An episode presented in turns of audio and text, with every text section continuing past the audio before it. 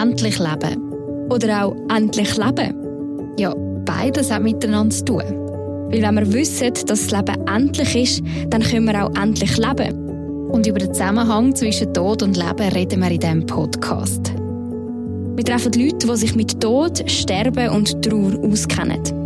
Und fragen, wie gehen sie mit ihrer Endlichkeit um? Bestatterinnen, Sterbehelfer, Leute, die schwer krank sind oder Trauerbegleiterinnen. Ich finde das Thema Sterben, Tod und Trauer, die Endlichkeit, hat so viel mit dem Leben zu tun und es ist ein Thema, wo vielleicht eher in der Gesellschaft am Rand ist. Man redet nicht gern darüber. Es ist ein, fast ein, ein Tabu. Wir brechen mit dem Tabuthema Tod. Im Podcast «Endlich Leben». Wir, das sind Evelyn Gutknecht und Leonie Kaiser. «Endlich Leben», ein Podcast von ERF Medien Schweiz. Mehr auf erfmedien.ch-podcast.